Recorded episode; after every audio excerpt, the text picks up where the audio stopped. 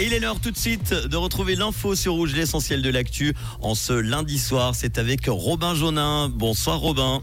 Bonsoir Manu, bonsoir à tous. Un nouveau budget vaudois dans le rouge. La ministre des Finances Valérie Ditley a présenté ce matin le budget 2024 du canton. Il affiche un déficit de 249 millions de francs sur une enveloppe de plus de 11 milliards. Un budget qualifié de fragile par le Conseil d'État qui a notamment dû composer avec l'inflation et les baisses d'impôts prévues. La piscine de Montrepos à Lausanne devra rester fermée encore une année. Une corrosion de la structure a été découverte lors des travaux de rénovation lancés au printemps dernier. Alors que la piscine devrait rouvrir en début d'année prochaine, cette réouverture est désormais attendue pour septembre 2024. Le coût de ces nouveaux travaux est estimé à un peu plus de 1,6 million de francs. Rassemblement devant Tamedia aujourd'hui. Des dizaines de journalistes et collaborateurs se sont rassemblés ce matin devant les rédactions lausannoises de l'éditeur. On le rappelle, Tamedia, qui édite notamment 24 heures et la Tribune de Genève, annonçait mercredi dernier son intention de supprimer jusqu'à 28 postes sur les 247 collaborateurs en Suisse romande.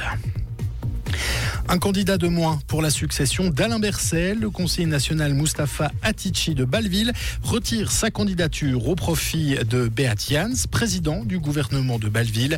Il motive sa décision par la confiance qu'il accorde à l'engagement de Beat Jans, notamment pour une Suisse ouverte sur le monde et diversifiée.